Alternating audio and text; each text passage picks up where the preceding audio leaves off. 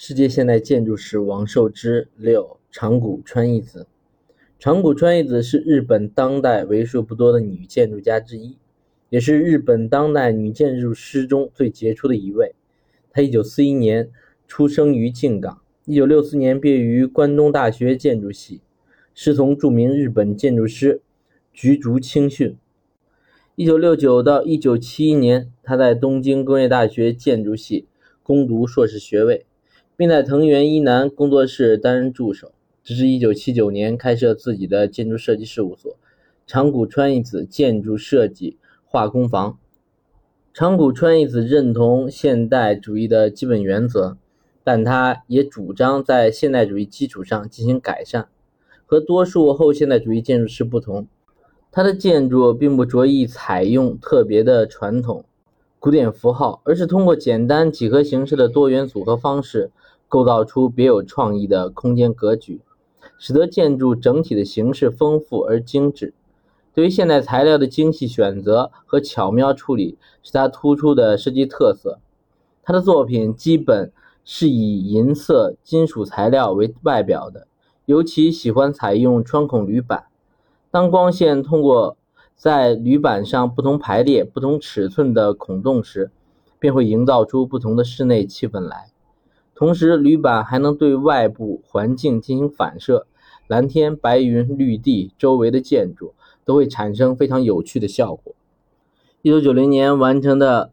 湘南台文化中心是长谷川义子的代表作品，具有极其鲜明的表现特征。球形、菱形、三角形等单纯几何形体的反复连续运用，构成一个变化多样、生动活泼的开放空间。反光铝板、金属网材的滤性运用，使得建筑整体显示出强烈的后工业化时代特色，具有强烈的现代感。这个作品的另外一个重要作用，便是密切了日本公共建筑与社区民众的互动关系。过去，日本的公共建筑过程基本是完全自上而下的，政府部门委托授权，建筑师设计，施工单位执行，公众几乎完全被排除在外。长谷川一子则尽量通过研讨会、工作坊等形式，让社区民众参与意见，并且在设计中尽量考虑到建筑使用者的需求，例如为当地的老人提供一个可以散步慢行的人造山丘。为孩子提供一个可以奔跑、跳跃、攀高、爬低的广场等。同时，他还注意到能源和水源的再生利用，以及环境的保护和绿化，建造了太阳能收集器，同时也是非常有趣的装饰细节。在房顶上开辟了小花园，显示出强烈的社会责任感。这个项目甚至成为日本公共建筑开发的一个重要参照。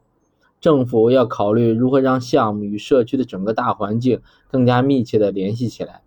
而新一代的日本建筑师也更加重视处理好建筑和建筑使用者的关系。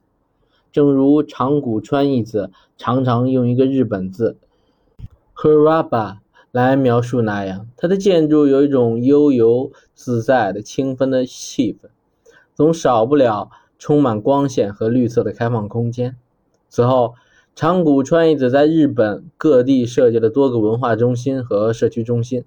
不论是开阔环境下景观式的建筑，例如1995年完成的笛吹川水果公园，或是玻璃局促的都市建筑，例如1994年完成的于田生涯学习中心，他都在设计过程中广泛咨询当地社区民众，而使设计更加精致完善。既表现出生气勃勃的娱乐性，又具有缜密周到的敏锐思考。近年来，长谷川一子的设计更见精到。新鸿市民文化剧场、代井市社区中心、静冈县完全中学校舍、福利大学校舍和石川县株洲市多功能表演中心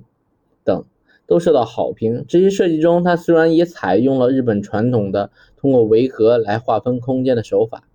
但注重空间可以因室内活动的需求不同而易于重组，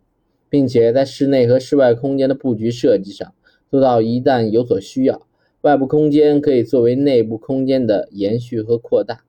它的设计以满足建筑使用者的需求为重，尽量打破各个活动场所的空间和功能的界限。